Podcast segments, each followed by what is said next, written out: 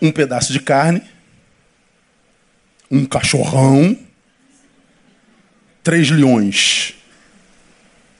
Todos querendo a mesma coisa. Os leões se aproximam para tirar a carne do cachorrinho e o cachorrinho encara. E os três leões, filhotes de leões, fogem. O que, que a gente está vendo nesse vídeo, assim, numa, numa, num diagnóstico raso, mas óbvio? O que você vê nesse vídeo é uma crise generalizada de identidade. Uma crise generalizada de identidade. Os leõezinhos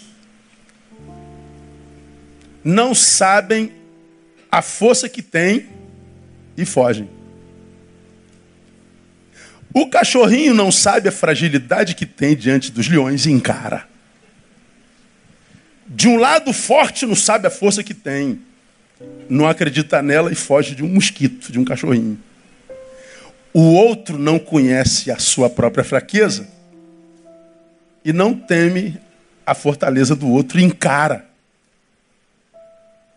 E a diferença nessa crise generalizada de identidade Está onde? No resultado. Ambos se tornam reféns da fé que professam sobre si mesmos. O cachorrinho olha para três leões e diz: Eu creio que eu pego os três, que eu venço. Eu acredito nisso. Venceu. Os três leões olharam para o cachorrinho e disseram: Se a gente encara, a gente perde. Eles acreditaram na derrota e perderam. Somos o resultado da fé que temos em nós mesmos. E aquela realidade ali você vê, não tem a ver com força, estratégia, espiritualidade. É só questão do que eles pensam sobre si mesmos. A vida é a mesma coisa. Comigo acontece a mesma coisa, com você acontece exatamente a mesma coisa. Então é possível que eu e você estejamos diante de adversidades na vida que são infinitamente maiores do que nós. É possível que na nossa pequenez, dependendo da nossa postura, encaremos essa grande adversidade e vençamos. Por quê? Porque nós acreditamos que podíamos fazê-lo. E é possível que do auge do nosso tamanho nós estejamos com um problema bem menorzinho do que nós mas porque nos acreditamos pequenos, perdemos. Somos o que pensamos, podemos o que acreditamos poder. Aí vem Provérbios 24, versículo 10. Que diz assim, nessa versão que a gente costuma usar: Se enfraqueces no dia da angústia, a tua força é pequena. Na outra versão, se te mostrares frouxo no dia da adversidade, tua força será pequena. Nessa versão, se enfraqueces no dia da angústia, tua força será pequena. Ele está dizendo: se no uso da força que tem, você se vê pequeno, ah, então no dia da angústia tua força será pequena mesmo.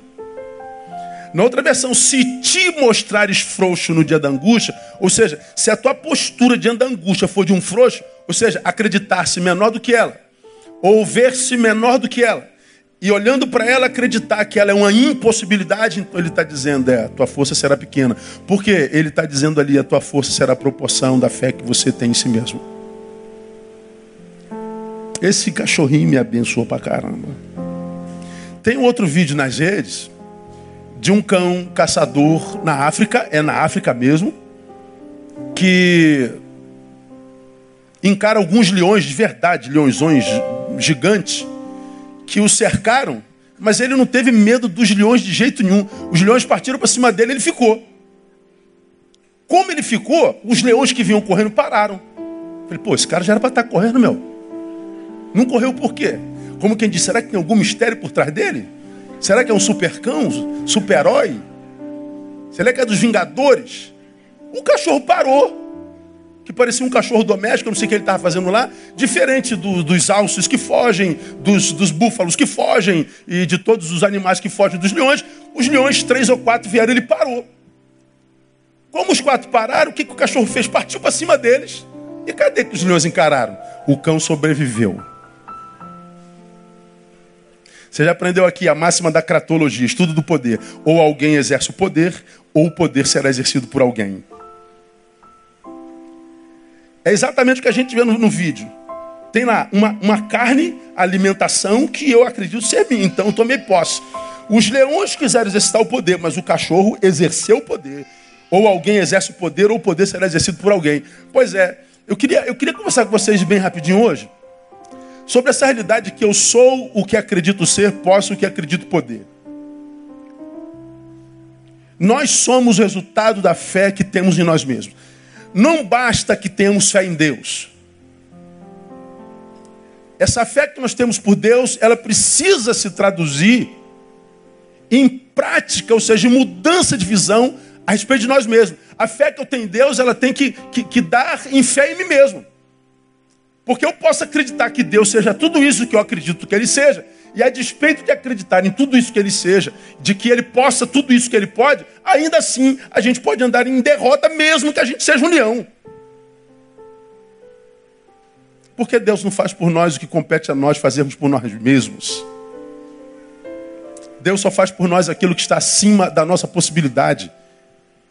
E essa palavra é importante, irmãos, porque é, é, é impressionante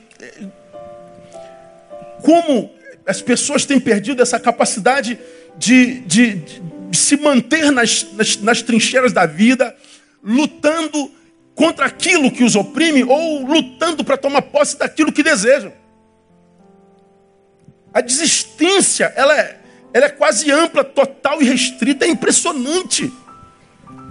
Eu estou impressionado com a fragilidade dessa gente de hoje. Essa incapacidade de acreditar em si mesmo, de acreditar que ele pode. Então é, é, é, é desalentador. Esse vídeo, esse texto, me dão base para dizer: é melhor ser um cachorro com fé do que um leão incrédulo. O cachorro tinha fé em si mesmo. E eu parto para dentro de três leões. E os três leões batem em retirada. Qualquer um que estivesse de fora olhando, já teria escrito o script da história do cachorro, tadinho, já sei onde é que esse cachorro vai parar. E talvez diriam para ele: o cachorro não se mete nisso, não dá para você. Se você tentar, não tem jeito, não acredite nisso, deixa de ser burro, não faz isso não. Se o cachorro ouve o que o outro pensa dele, Possivelmente ele teria sido comido também com aquela comida que estava lá, eh, eh, pela qual todos eles. Mas o cachorro, graças a Deus, não ouvia ninguém. Ele só ouvia a voz da sua própria consciência. Ele acreditou no diagnóstico que tinha de si mesmo. E porque ele acreditou no diagnóstico que ele tinha de si mesmo, ele encarou os três leões e ele botou os três leões para correr. Os três dormiram com fome e o cachorro com a barriga cheia. Melhor ser um cachorro com fé do que um leão incrédulo. Dá para entender isso, minha igreja, meu não? Nós vemos num tempo, e é verdade, no qual a gente ouve o tempo inteiro. É, hoje está difícil de acreditar nas pessoas, né, pastor? Hoje não está dando para acreditar em ninguém. Está difícil mesmo. Está difícil achar gente com quem vale a pena estar. Está difícil achar gente com quem vale a pena ser. Como preguei no último sermão do ano passado, é, é tão difícil achar gente que presta, gente que valha que a solidão é quase uma imposição para a sobrevivência. Para sobreviver é como se a gente tivesse se afastado do outro, porque se relacionar é se relacionar para ser traído. Se relacionar é se relacionar para ser usado, para ser sugado. E a gente vê o mar de gente decepcionada, gente que não acredita mais em amor, gente que não acredita em fidelidade, gente que não acredita em verdade, gente que não tem fé para lado nenhum. Porque foi tão machucado, tão usado, tão estraçalhado, que desacreditou. Não dá para acreditar em ninguém. Eu, eu acredito, é, é, verdade, se bem que ninguém é muita gente, mas está difícil acreditar, é verdade. Agora, embora isso seja verdade, isso não é, salvo o maior juízo, o que importa. Se eu posso confiar no outro, se eu posso confiar nele, se eu posso confiar nela, se eu posso confiar neles. Salvo o maior juízo, não é o que importa. O que importa num tempo como esse que nós vivemos, não é se eu acredito no outro. O que realmente importa é, eu confio em mim mesmo. Você confia em si mesmo. Como não tem gerência sobre o outro, seja lá quem venha a ser o outro, não acredito nele, o problema é dele, é o meu. Agora, e quando essa credibilidade é sobre nós mesmos? Você acredita em si mesmo? Você se acha capaz? Pois é, ah, dessa resposta, irmão, depende a vida de cada um de nós. Eu estou convencido, ninguém me tira mais da cabeça, que aqueles que dizem ter fé no discurso, aqueles que dizem crer em Deus, aqueles que se chamam evangélicos, ou povinho, pífio, aqueles que têm Deus na boca, mas que não conseguem traduzir esse Deus da boca em vida praticada, esse povo que vive a, a, se ajuntando nos templos, cantando músicas ininterruptas, se metendo na vida dos outros o tempo inteiro, achando que achando-se melhor porque a, adora um Deus como o nosso. Bom, essa fé que a gente vê nesse Deus que é o nosso, não tem servido de nada se a fé que eu tenho por ele não se traduz em fé por mim mesmo. Aí nós vemos gente com Deus no discurso, mas sem Deus no coração. A gente vê Deus no domingo nas nossas músicas, mas a gente não vê Deus na qualidade de vida. Trabalhando nosso caráter, trabalhando nossa forma de chegar à vida, nossa forma de, de, de diagnosticar os processos. Porque não basta fé em Deus, eu tenho que ter fé em mim. Eu preciso acreditar no meu potencial. Eu preciso acreditar que as adversidades que, que se me interpõem, elas são ininterruptas, são adversidades que eu posso vencer. Mas é, eu preciso primeiro acreditar nisso. Porque senão a gente lida com a sorte e chama isso de fé. Não, Deus vai dar vitória. Deus não dá vitória, não. A não ser que seja através de mim, do meu sacrifício. Renovando minhas forças a cada manhã, me mantenindo a misericórdia sobre mim a cada manhã. E aí, nessa parceria, Deus e nós, nós e Deus, a gente vai vencendo. Então, Confia você em si mesmo? Você tem fé em si? Dessa resposta depende a vida. Então eu queria dar dois conselhos para você nessa noite. Primeiro, acredite no que a Bíblia diz a teu respeito. Principalmente você que é leão. Mas um leão que não conhece o seu próprio potencial. Um leão que perdeu a fé por causa do fracasso de ontem. Um leão que perdeu a capacidade de, de rugir porque perdeu uma batalha. Um leão que já esteve em ascendência, já foi o topo da cadeia alimentar, mas agora está humilhado diante do pó. Você que perdeu a fé em si mesmo, independente do que tenha roubado a sua fé. A palavra de Deus para você nessa noite é: acredite no que a Bíblia diz a teu respeito. E a Bíblia diz um monte de coisas sobre mim, sobre você, sobre nós. Eu quero lembrar só uma, que vem de Filipenses 4,13 Posso todas as coisas. Vamos juntos. Agora fala como quem acredita nisso. Vamos juntos? Posso todas as coisas naquele que me fortalece. Quantas coisas eu posso nele? Todas. Catuca, alguém fala assim, irmão? Todas.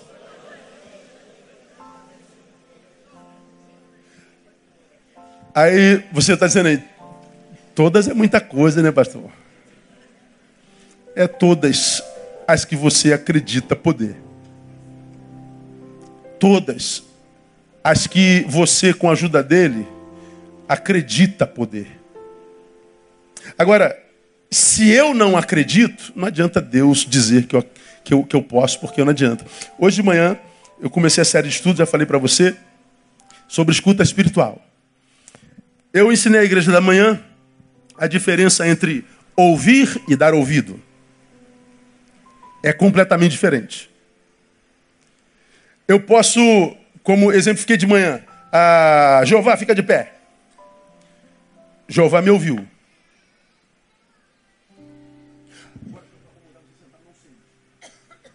Jeová sente-se. Escutou o que eu disse, mas não me ouviu. Fique em pé. Quando eu digo para você, levante-se, você escutou o que eu disse, e deu ouvido ao que eu disse. E você levantou. Quando eu digo para Jeová, Jeová, sente-se, ele escutou o que eu disse, ouviu o que eu disse, mas não deu ouvido ao que eu disse. Eu ouvi o que o Senhor disse, mas não dei ouvido ao que o Senhor disse. Então, ouvir é mais do que perceber sons. Jeová, me ouça, sente-se. Agora ele deu ouvido ao que ouviu. Dá para entender, não? É diferente. Quando a Bíblia diz que a fé vem pelo ouvir, a fé que vence o mundo, não é o fato único de ouvir um pastor pregando sobre a palavra de Cristo, de eu ler um versículo da palavra de Cristo, de eu fazer a leitura em um ano de toda a Bíblia da palavra de Cristo. Não, não é isso. Não é dessa escuta que a Bíblia está falando. Ouvir é mais do que perceber som. Ouvir é uma atitude de compromisso com o som percebido.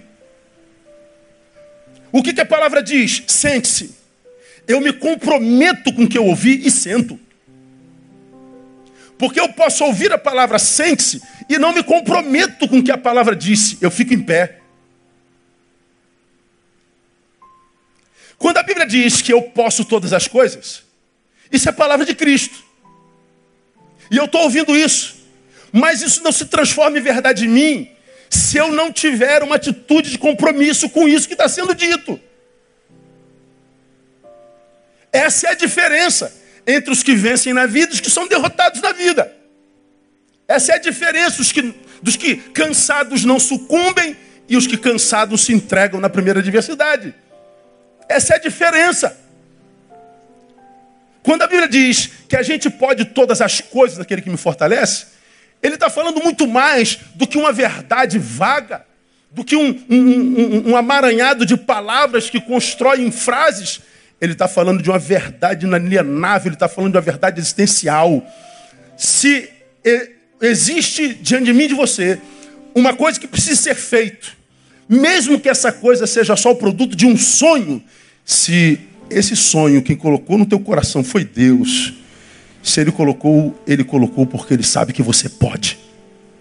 Agora, o que, é que adianta Deus acreditar que você pode, se você não acredita no que Deus acredita? Mesmo que Deus acredite que você possa, porque você não acredita em você, o que Deus pensa a teu respeito não se cumpre. Porque eu não dependo só da fé em Deus, eu dependo da fé em mim. Nós, nós conhecemos esse capítulo de Filipenses capítulo 13. 4, 13. E a gente conhece muito bem esse, esse versículo 13, né? Posso todas as coisas, que fortalece. Mas tem o 11 e o 12. E eu queria ler o 13, 12 e 11. Em vez de ler 11, 12 e 13, me permitam ler ao contrário, 13, 12 e 11. Olha só que coisa interessante. Posso todas as coisas naquele que me fortalece, é o 13. O 12. Sei passar falta e sei também ter abundância. Em toda maneira e em todas as coisas estou experimentado, tanto em ter fartura como em passar fome, tanto em ter abundância como em padecer necessidade. Agora, olha o 11, estou descendo. Não digo isto por causa de necessidade, porque já aprendi a contentar-me com as circunstâncias em que me encontre. Quando Paulo diz, você já aprendeu isso há 200 anos atrás, eu posso todas as coisas, ele está dizendo: sei passar falta e sei ter abundância. Por que, que alguns de vocês estão prostrados? Deus colocou essa palavra na minha boca, como digo sempre, trouxe alguém para ouvir. Por que, que alguns de vocês estão quebrados, desistiram, estão incrédulos, não têm mais esperança quanto ao futuro? Porque quando tiverem abundância, celebraram a abundância que tiveram, mas como qualquer ser humano, depois de todo dia tem uma noite, depois de toda noite tem um dia, ou seja, a vida é dialética, um dia eu ganho, outro dia eu perco, uma hora eu engordo, outra hora eu emagreço, uma hora eu entro, outra hora eu saio, uma hora eu subo, outra hora eu desço. A vida se desenvolve na dialética, isso não se discute. Então ninguém vence a vida inteira, como também ninguém perde a vida inteira. E o que, que acontece com, com, com os que eu tenho me encontrado, prostrados e que não conseguem sair de lá? Já tiveram abundância e lá na abundância souberam viver a vida com fartura e com alegria. Mas quando essa abundância acabou, eles foram jogados no pó da vida e o pó da vida os convenceu de que ali é estado terminal. Meu irmão, escuta o que o, o Senhor ministra, deixa o Espírito Santo de Deus ministrar no teu coração nessa noite. Você pode estar aqui, pode ter perdido tudo. E ainda que você tenha perdido tudo, isso não te faz um derrotado. Você só está passando por mais um estágio da vida. Se aí na derrota e prostrado você se posturar com decência e com fé, da mesma forma como a vida tirou da, da, da abundância, te jogou no chão, a vida te tira do chão, te leva para a abundância de novo no nome de Jesus. Se é para Jesus, aplauda forte ele. Postura. Agora, por que, que a maioria de nós só entende vitória quando a gente está no lugar que a gente sonhou? Eu só posso ser vitória se eu estiver no pódio. Bom, então, sonhe com pódio, trabalhe para estar no pódio. Agora entenda que o pódio tem a ver com projeto de Deus, plano de Deus. O meu problema é trabalhar por ele. Ora, se eu ainda não estou no pódio e não tenho certeza que chegarei lá, a não ser por fé, eu tenho que celebrar onde eu estou. Hoje eu tirei terceiro lugar, dá glória a Deus e celebra como quem tirou o, o pódio número um como quem foi campeão mundial. Aprenda a celebrar o terceiro lugar, aprenda a celebrar o segundo lugar, que você vai ver como Deus te coloca no primeiro lugar mais cedo ou mais tarde. Agora, muita gente que esteve lá celebrou, quase nunca se lembra de Deus.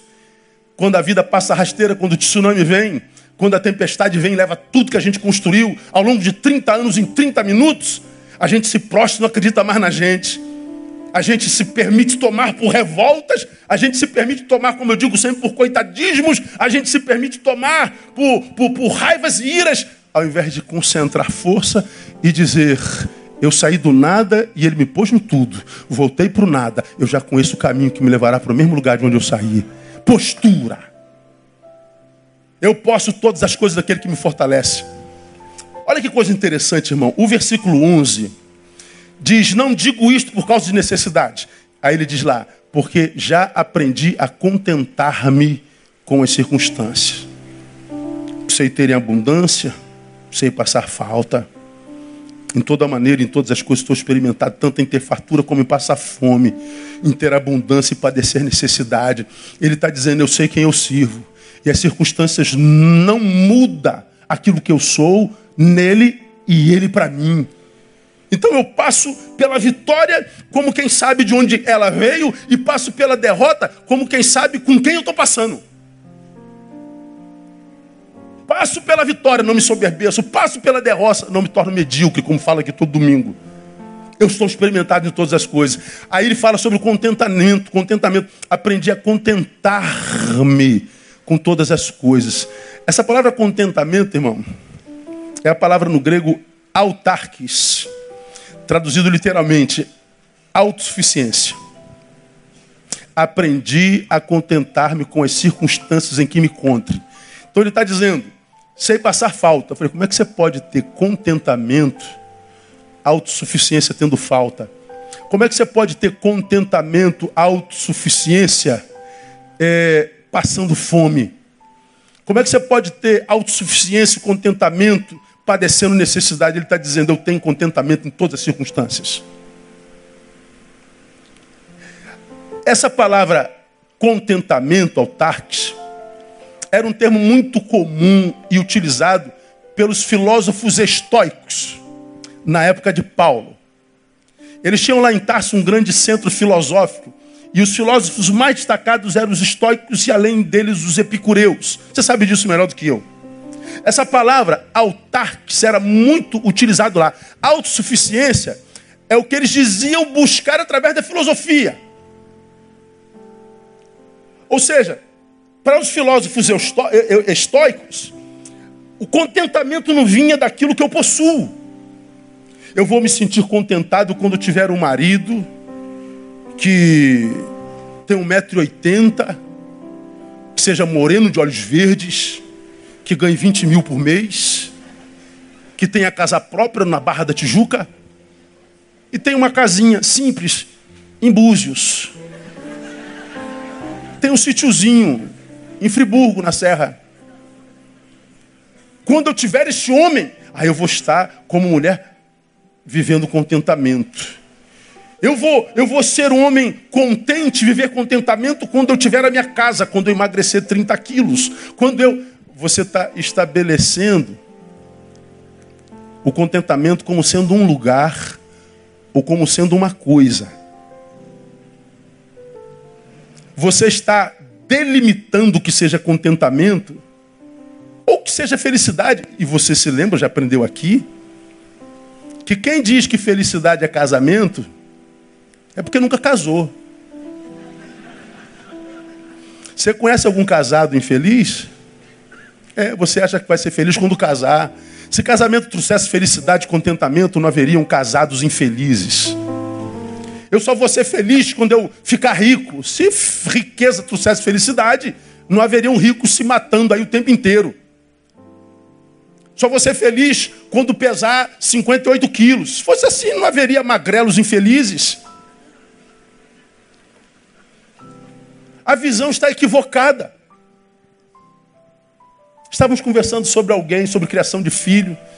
Atendemos um casal com um problema grave agora, à tarde. Aí, porque o filho deu uma, uma, uma, uma rateada, não tem jeito. Os pais logo perguntam: Poxa, onde é que nós erramos, pastor? Qualquer pai pensa isso. Se o filho fugiu do script que o pai escreveu para ele, aí a gente diz: Meu Deus, onde é que eu errei, pastor? Falei, cara, você não errou em nada. Seu filho é totalmente outro. A gente não tem gerência sobre a vida de ninguém, mesmo que seja filho.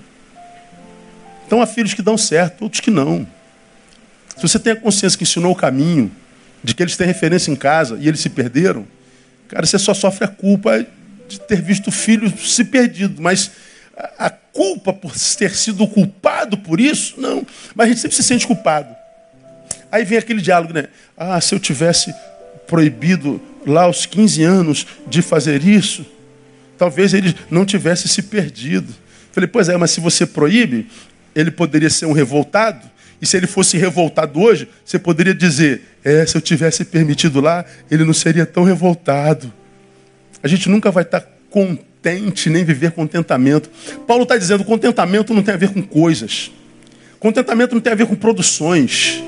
Paulo está dizendo: eu aprendi a contentar-me em qualquer circunstância. Paulo está dizendo que aprendeu a achar a paz mesmo no meio da tormenta. Paulo está dizendo que ele evoluiu ao ponto de ver desapego pleno de tudo e todos. Que ele está livre das circunstâncias. Se as pessoas vêm, ele tem contentamento. Se as pessoas vão embora, ele tem contentamento. Se ele tem coisas e posses, ele tem contentamento. Mas se ele for roubado e perder tudo, ele está dizendo: tem contentamento. Contentamento independe de coisas. É o que ele está dizendo aqui. Eu acho isso extremamente lindo. Agora, o contentamento, na definição filosófica, é exatamente esse aqui, ó. Estado em que as emoções provocadas pelas circunstâncias externas, vou repetir, é o estado em que as emoções, estamos falando de emoções, provocadas pelas circunstâncias externas, por exemplo, nós estamos numa cidade sitiada, o crime está para todo lado. Qual é o sentimento comum para todos os cariocas? Medo. O medo é a emoção produzida pela circunstância. O que, que ele está dizendo que é contentamento? Olha só. Estado em que as emoções provocadas pelas circunstâncias externas não têm a permissão de perturbar a tranquilidade íntima do indivíduo. O que, que é contentamento? Visto o medo essa emoção comum ao carioca que nos impede de ver a vida plenamente? Sim. Tem como não sentir esse medo? Não. O que eu posso é não permitir que esse medo seja o que dite a regra do sujeito que há em mim, do indivíduo que eu sou. Tenho medo? Tenho. Mas eu tenho contentamento no medo. E o medo não vai me dominar. A missão precisa ser cumprida. E a missão é viver a vida com plenitude. E eu vou viver a vida com medo ou sem medo. O Senhor vai me dar vitória. Contentamento vai além disso.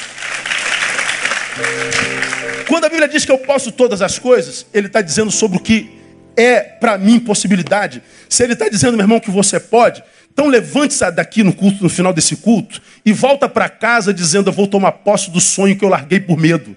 Eu vou tomar posse de novo do sonho que eu larguei por causa da desesperança. Eu vou largar, eu vou voltar para casa, vou tomar posse do projeto que eu tinha e que eu abri mão porque eu fui traído. mas continua pulsando em você como sonho e desejo. Volta para a vida, meu irmão. Levanta daí desse estado de inércia, de covardia e acredita no que a Bíblia diz ao teu respeito. Você pode todas as coisas, porque quem te fortalece é Ele no nome de Jesus. Paulo afirma nesse texto, irmão, que a fé que agora possui sobre si o capacita a encarar qualquer obstáculo, humano ou não, como algo possível de se vencer. Posso todas as coisas. A minha fé me capacita. Essa fé é o que lhe faz declarar, irmão, que não fugirá de oponente algum. Porque eu posso. Ele é categórico, posso todas as coisas. É o cachorrinho. São três leões, é cachorro Neil. O problema é dos leões. Eu sei quem eu sou nele. Eu sei quem me fortalece. E eu vou encarar os leões. E os leões vão ter que dormir com fome nessa noite, porque o Senhor preparou esse manjar para mim no nome de Jesus. Você sabe o que, que tem nesse vídeo? É o cachorrinho andando pelo vale da sombra da morte, dizendo: Não temerei mal algum. Lá no final ele diz: preparas uma mesa perante mim, na presença dos meus inimigos. Está lá, ele está dormindo com a barriga cheia. Meu irmão, você vai dormir com a barriga cheia esse ano, no nome de Jesus. Aplauda ele forte, porque a palavra do Senhor é tremenda. Aleluia.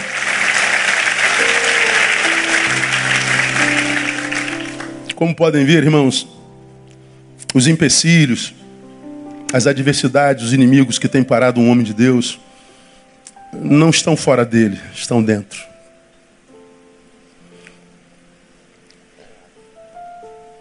Eu sou o meu problema. Você é o seu problema. Nós somos o nosso problema. O problema é que, vivendo uma desonestidade pessoal, a gente sempre acredita que o problema é do lado de fora. A gente sempre acredita que o problema é o outro. E nós vamos eliminando tanta gente boa da nossa estrada, do nosso caminho, dos nossos afetos, das nossas relações. A gente vai se afastando de gente que nos trouxeram até aqui, que nos construíram, que nos deixaram legados. Porque a gente não consegue enxergar na gente o nosso problema. Então aqui cabe uma advertência. Se de um lado a Bíblia diz que eu posso tudo, olha só, preste atenção. Posso todas as coisas. Se de um lado a Bíblia diz que eu posso tudo, diz também que entre tudo que eu posso está a minha possibilidade de autossabotagem. Eu posso todas as coisas, inclusive fazer mal a mim mesmo. E é o que eu mais enxergo hoje. Como eu estou falando de escuta na manhã, é, fazendo o que eu faço na vida, trabalhando com gente, ouvindo gente o dia inteiro, o tempo todo, há 30 anos quase. Quando a gente recebe alguém no gabinete, vem um aconselhando. De cada 10 aconselhando, se eu digo para você aí, ó, eu não tenho isso em número, mas estou falando em tese. De cada 10 pessoas que entram no nosso gabinete para pedir conselho, sete no mínimo, já vem com a decisão tomada. Pastor, eu estou pensando em fazer isso, o que, que o senhor acha? Ele já tomou a decisão. Ele só quer saber se o que a gente pensa autentica o que ele já decidiu.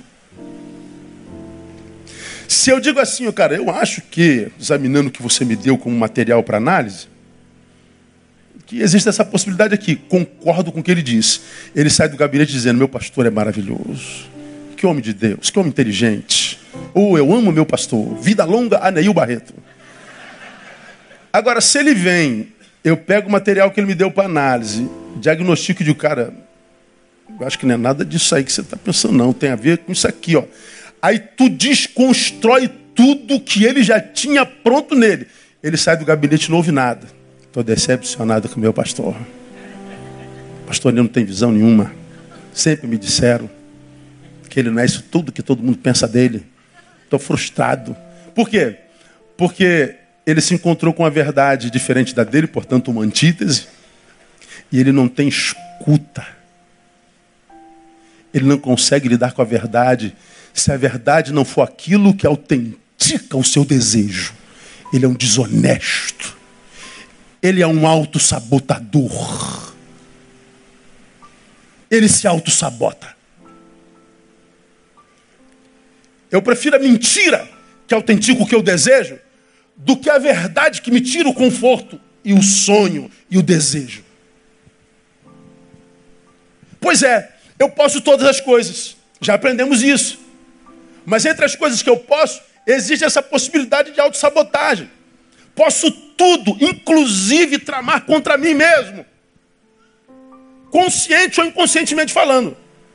E como é que eu tramo como a mim mesmo? Nós tramamos contra nós mesmos, tentando vencer a qualquer custo, independente da arma que se use e dos princípios sobre os quais trafegará. Vale tudo. Se for para vencer. Não, não vale não, irmão. Lembram? Alguns anos atrás, provavelmente os mais antigos lembrem disso. Mais importante do que o destino é o jeito como chegamos lá. De onde eu tirei essa palavra? Mais importante do que o destino é a forma como a gente chegou lá. Eu tiro de 2 Timóteo 2, 4 e 5. Que diz assim, ó, nenhum soldado em serviço se embaraça com os negócios desta vida, a fim de agradar aquele que o alistou para a guerra. Aí o versículo seguinte diz: E também, preste atenção, se um atleta lutar nos jogos públicos, não será coroado se não lutar legitimamente. Se um atleta lutar nos jogos públicos, mesmo que vença, não será coroado se não lutar legitimamente. Mais importante do que a vitória é como eu venci. Mais importante do que o destino é como eu cheguei lá. Aí o que, que acontece quando eu falo de autossabotagem? Tem gente que é tão ganancioso pelo destino que ele acende vela para qualquer Deus. Ele paga qualquer preço. Ele usa de qualquer subterfúgio. Ele usa de qualquer arma. Ele usa de qualquer princípio, ou abre mão de qualquer princípio. Se o, o meu negócio é vencer. Pois é, quem vence sem se preocupar com a forma com a qual venceu, se auto-sabota, porque você vai ficar nesse lugar por muito pouco tempo. Aquele lugar é teu. Você está usurpando o lugar de legitimidade de outro. Isso é autossabotagem. Vocês devem ter acompanhado eu, eu fiquei de salvar o vídeo não vi. Teve uma, uma, uma, uma maratona que aconteceu, foi no Brasil, se eu não me engano. E um queniano, sempre eles, correu em primeiro lugar os quilômetros todos lá, uma baita de uma maratona. Bem pertinho da linha de chegada, ele, ele, ele deu uma relaxada porque tinha uns cones atrás, ele imaginou que os cones eram o, o, o, lugar de chegada. Ele passou por aquilo e não viu a faixa lá na frente. Aí ele deu uma relaxada. Como quem diz, já ganhei. O cara que vinha em segundo lugar, mas muito atrás, quando viu ele, ele relaxando, ao invés de passar na frente dele e cruzar a faixa, ele parou atrás dele. Cara, ainda não chegamos não, vai lá, cara. Aí empurrou o queniano, o queniano venceu. Esse cara que tirou o segundo lugar, apareceu mais que o queniano. Procurei no Google depois. Por quê? Perguntou o repórter para ele. Porque ele correu na minha frente a maratona toda. Ele se distraiu no final. Aquele lugar é dele. Esse cara é derrotado ou é campeão? Pelo amor de Deus, irmão. Aí você fala assim, ó, materialista doente. É, pastor. Mas ninguém se lembra do segundo lugar, não, só lembra do primeiro. Verdade. Por quem você quer ser lembrado? Pelos homens ou por Deus? Por quem você quer ser lembrado? Para quem você quer deixar legado? Para os homens ou para os teus filhos? Como é que você quer que seus filhos lembrem-se de você? Imagine o filho desse homem de segundo lugar, que viu o pai dele fazendo assim, não, cara, esse lugar é assim. Tu imagina o orgulho do moleque dele. Cara, meu pai, meu pai é um homem de bem, é um homem honesto. Tirou segundo lugar, é verdade, mas é o meu campeão. O que atravessa a faixa, não sendo legitimamente, ainda que esteja com a medalha no peito, não tem aprovação de Deus. Tem um monte de gente, gente, que a gente inveja por estar em lugares altos e que estão lá usurpando o lugar de alguém de fato e de direito. Não permanece lá por muito tempo. Guarda uma coisa no teu coração, não abra mão dos teus sonhos e nem do que você tem como direito. Se é teu, vai chegar a tua mão mais cedo ou mais tarde, se você não desistir disso. Agora, se não é teu, irmão, abra mão. Tenta outra coisa. Não se auto-sabote, não. Para Deus, mais importante do que o destino é o jeito que se chega lá. Logo, quando usamos de armas e métodos ilegítimos, estamos nos auto-sabotando. Uma autossabotagem, muito comum hoje, é querer levar no grito, levar na marra, dar soco na mesa, na pancadaria. Eu ouvia quando era garoto, enquanto existe otário, o malandro vive. E nós vivemos num mundo de malandros que querem se dar bem em tudo, querem levar de qualquer jeito, querem levar no grito, querem ser marrentos, são os valentes. E a gente diz: você tem que ser grosso, você tem que ser valente, você tem que ser guerreiro, você tem que ser. Ah! Pois é, olha o que a Bíblia diz, irmão. Olha o que eu achei na Bíblia. Melhor é o longânimo do que o valente. E o que domina o seu espírito do que o que toma uma cidade. Provérbios 16, 32. Melhor é o longânimo do que o valente. Melhor é o que domina o seu espírito do que o que domina uma cidade.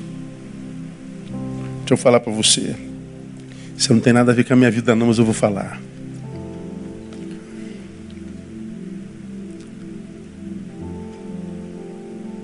Eu tenho me pego por causa das circunstâncias com muito ódio no coração.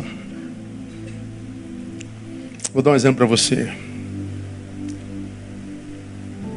Apareceu na televisão essa semana, você viu assaltos para todos os lados do Rio de Janeiro, um grupo de moleques que pegou uma velhinha pela, pelo. Vocês viram essa cena? Acho que foi no Flamengo aquilo. Acho que foi. O moleque pegou a velhinha aqui, ó, pela, pelo cangote. E apareceram outros moleques foram arrancando tudo da velhinha. Igual barata comendo pão. Cara, Eu falei, Deus, esses meninos estão tendo o poder de fazer despertar em mim a minha pior, minha pior parte. Esse tempo presente que eu tenho visto com os meus olhos, tem tido acesso à minha banda podre.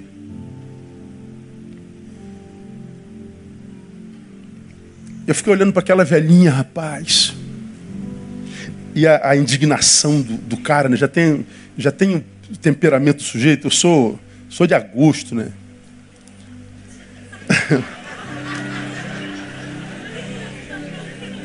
É o leão, eu sou, só que eu não sou esse leão morto, não. Eu sou o leão. Cara, aquele cara. Eu sou, eu sou o malco, entendeu? Toca nele não, que arranco da espada, arranco a sua orelha, mané.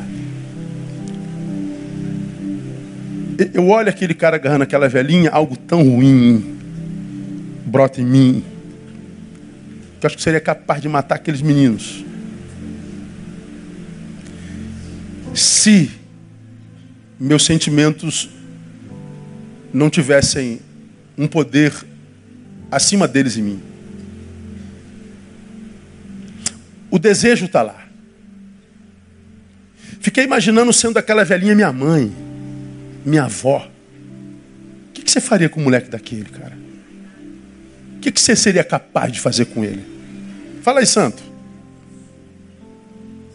Tu tivesse um pedaço de pau na mão, o que você faria? Pois é, eles, ainda que não estejam fazendo conosco, nos tocam. Eles mexem com as nossas entranhas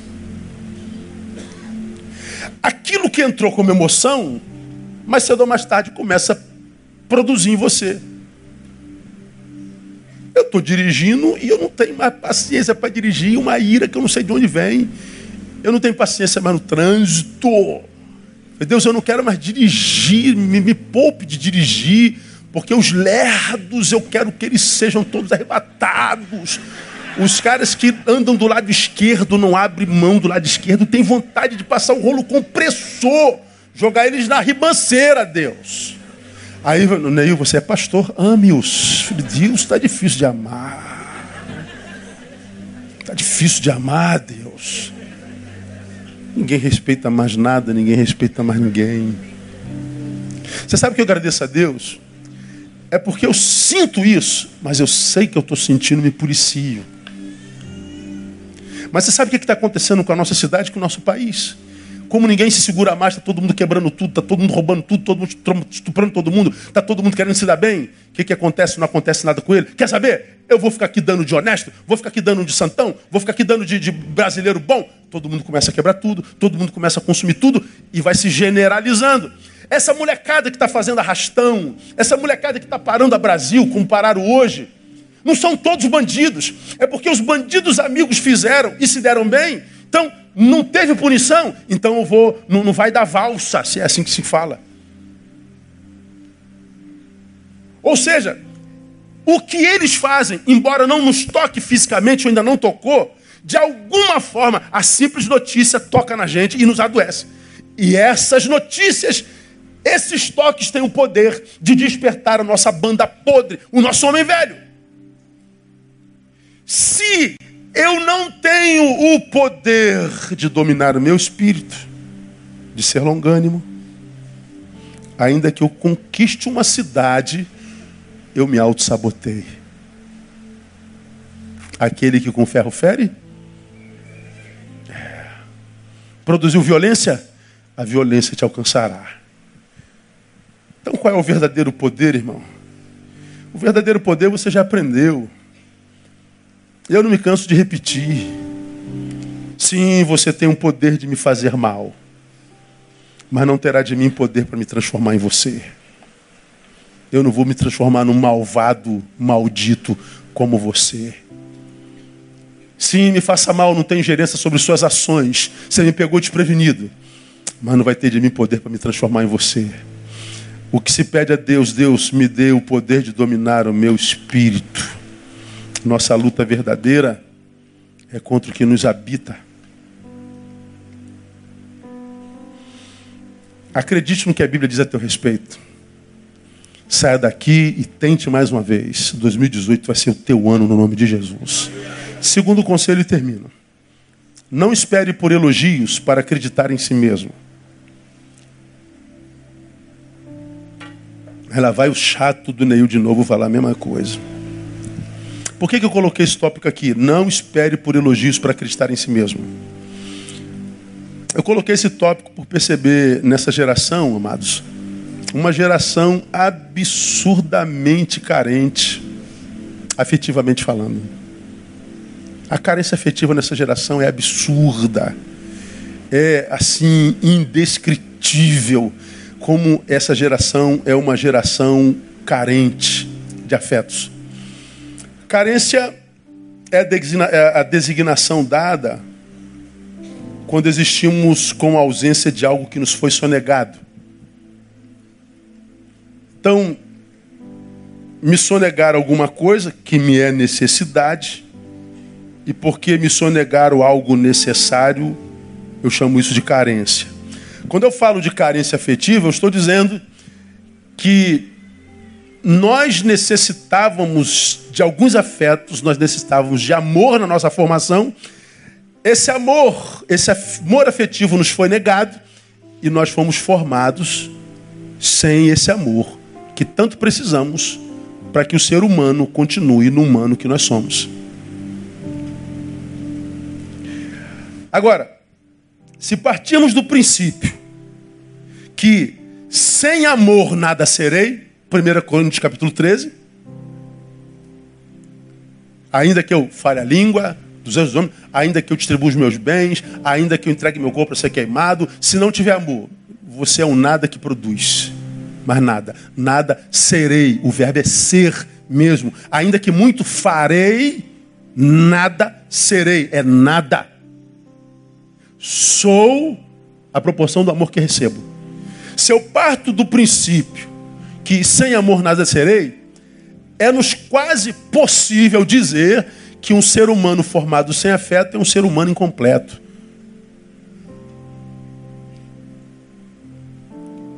Parece um ser humano, mas não é. Falta de um pedaço primordial. Ele é um ser humano incompleto. Mas se você achar muito agressivo isso, podemos chamar de um ser humano completo, impossibilitado de viver plenitude. Porque sem amor eu não sou. Existo, não vivo. Quando eu falo de uma geração carente efetivamente, eu falo de uma geração que está impossibilitada de viver plenitude. A sensação vai ser dessa falta, desse vazio impossível de ser preenchido. O problema é que essa parte não formada, a ausência do amor, exercerá no ser um poder muito maior do que aquele que foi formado.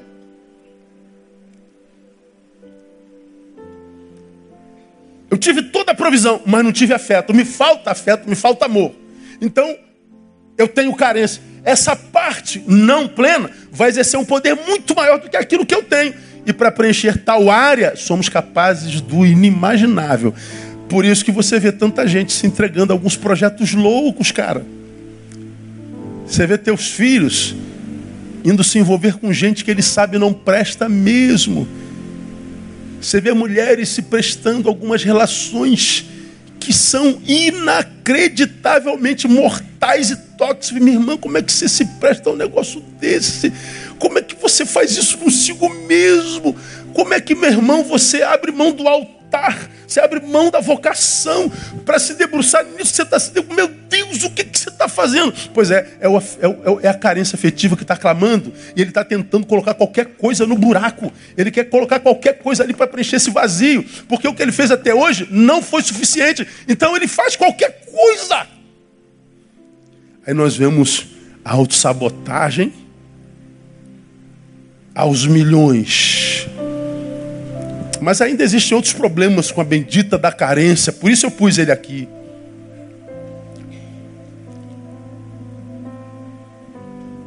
A carência faz com que nos vejamos menores do que o que realmente somos. Aí tu tá aqui, ó, jantando no restaurante com amiga, com amigo. Ali do lado tá o casalzinho com aquele pratozinho, com bacalhau, vinhozinho. Não, vinho não, Coca-Cola. Ele pegando na mão dela, sorrindo, você está olhando aquilo ali. Cara, como é que eu não consigo um homem desse, uma mulher dessa? Teu amigo está aqui, ou amiga. Mas tu está lá. Será que eu nunca vou casar? Será que eu não tenho direito a isso, Deus?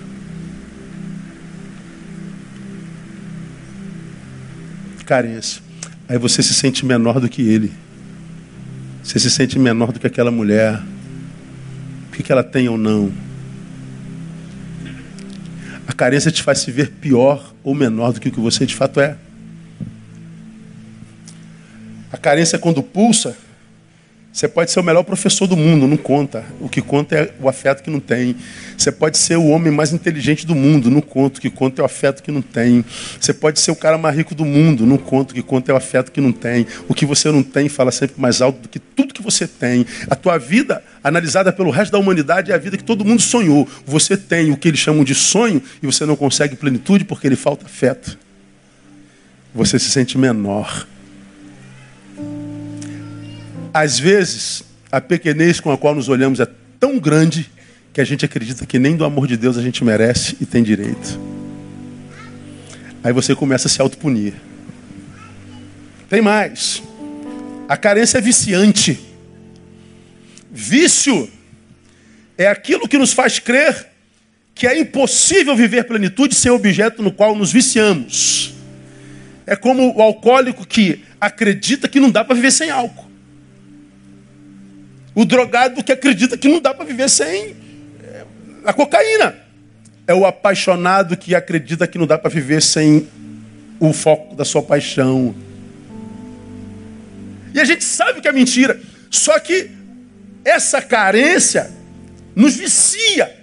A gente se torna dependente daquilo que nos sonegou o que a gente precisa. Mas a carência é anestésica e paralisante. Há um filósofo espanhol radicado no Brasil chamado Contardo Caligares. Ele escreveu uma coisa muito interessante. Coloca aí para mim, painel. Estou terminando. Vamos ver se sai lá.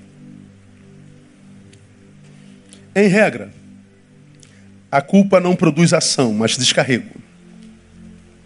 Funciona da seguinte maneira: somos autorizados a fazer pouco ou nada para que a situação mude, porque o sofrimento de nossa consciência nos absolve. Deixa aí o, o, o escrito.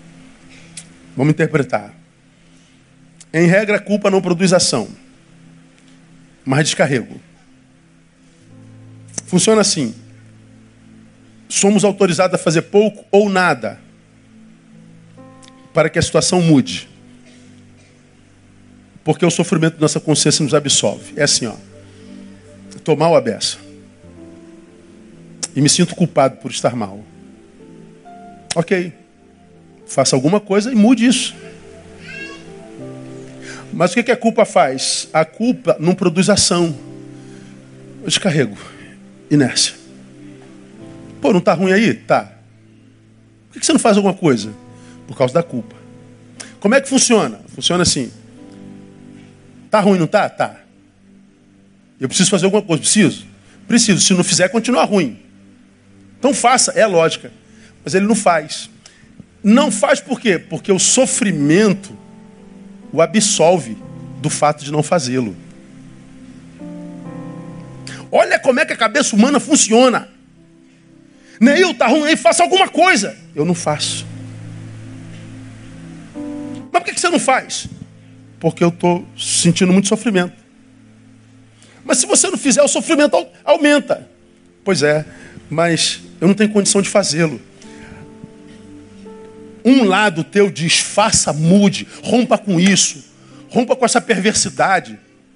Dá teu jeito, acredita na promessa do Senhor, faz alguma coisa mas alguma coisa te paralisa. Porque você está paralisado, você se sente culpado. Mas ainda assim não faz nada. Por quê? Porque você tem a desculpa de estar sofrendo. A carência afetiva é a mesma coisa.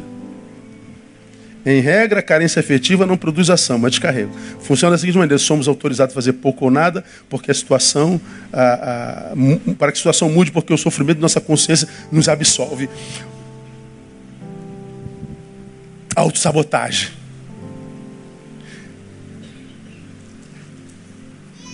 Porque eu não consigo fazer nada, estou paralisado. Nós ficamos no lugar da dor, produzindo.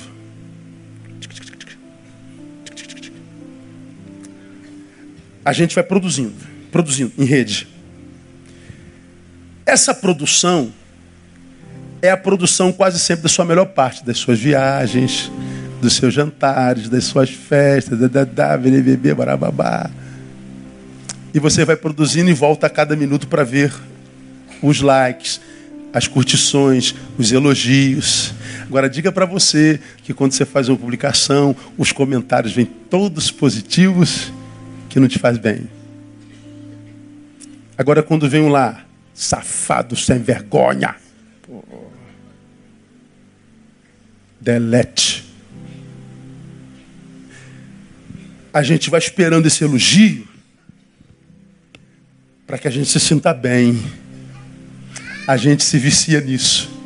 Como é que você acha que você se viciou nisso aí a ponto de ter que dar desculpa para você o tempo inteiro que não é vício? É porque o elogio te faz sentir bem. Olhar a tua melhor parte produzido por você te faz bem. É um, é um afago na alma e no ego. Demonstrar a tua vitória para os teus amigos, para os teus inimigos, para os teus restos do mundo. Isso mexe com o ego. É ego. É um chamego. É uma massagem na área dolorida da vida que precisava passar por rompimento, mas a gente fica esperando elogio, a gente fica esperando like, a gente fica esperando que alguém diga o quanto a gente é importante, que a gente seja, é, que a gente é tão amado, que a gente é, é, é, é indispensável, de que nós somos isso, que nós somos aquilo. Pois é, quem fica esperando por isso vai se prostrar mesmo. Por que, que nós não podemos esperar elogios dos outros? Para que nós nos sintamos valorizados. Por que, que o amor por mim mesmo, porque a fé que esse cachorro tem em si mesmo, não pode depender de terceiro? Por duas razões. Porque os elogios que eles nos dão, eles podem parar de fazer a qualquer instante. E segundo, porque o que os outros pensam de nós muda o tempo inteiro. Hoje ele te ama, você diz não, ele passa a te odiar.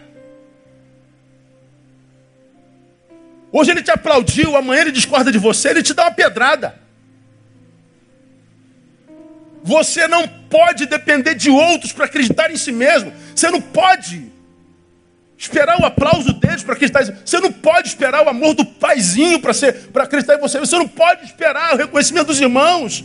Você tem que fazer isso por si mesmo. Só temos uma vida para viver, gente. Pelo amor de Deus. Levanta daí. O ano está começando hoje. Amanhã começa o ano no Brasil. E diga para si mesmo: olha, 2018 você chegou depois do carnaval. Eu quero te dizer que esse ano vai ser diferente do ano passado. Eu vou tomar a rédea da minha vida na mão de novo, porque eu aprendi nessa noite que eu posso todas as coisas daquele que me fortalece, e eu tenho que acreditar no que a Bíblia diz a meu respeito, e mais, eu não vou depender de mais ninguém, de elogio de ninguém para acreditar em mim mesmo, eu simplesmente acreditarei.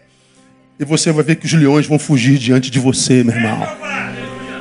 Depende de nós. Daqui terminei e vem a necessidade da palavra de Cristo.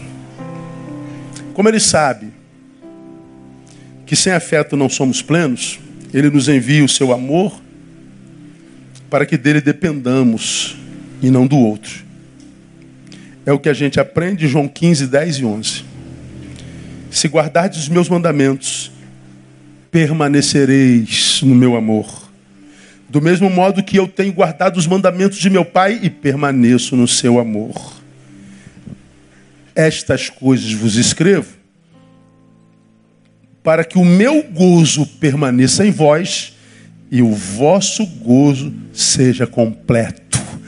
Ele está dizendo, no amor de Deus, o ser que tem carência afetiva encontra plenitude. Então, quando você vê essa geração transmoderna, hipócrita, geração do mimimi, pregando ateísmo, pregando que quem tem fé é menor, pregando que crer é emburrecer, você está ouvindo a voz de um burro. Porque geração alguma na história da humanidade teve acesso a tanta informação. Geração alguma, em tempo algum na história da humanidade, foi tão infeliz como essa. Sinto saudade do tempo da burrice. Sinto saudade quando os ignorantes, os idiotas não tinham acesso a redes para produzirem suas idiotices. Sinto saudade quando dentro dos seres humanos ainda havia um ser humano Sinto saudade quando nossa estima era melhor. Sinto saudade. Eu estou voltando de férias hoje e essa palavra foi a palavra que Deus me deu ao coração para ministrar ao coração da minha igreja. Minha igreja, o ano começa amanhã. Acredita em você. E quando os leões pularem na sua frente, dizendo: terminou, lembra não. Eu caminho com alguém que me fortalece. Eu não ando no meu poder e nem na força do meu braço eu vou continuar, porque quem determina fim na minha vida não são os leões que aparecem dentro de mim, mas é a palavra do Deus que me capacita e me chamou. Você tem aliança com Deus, que já preparou um ano para você. Vai lá e toma posse desse ano e glorifica o nome de Jesus. Aplauda ele, vamos ficar em pé, vamos embora para casa.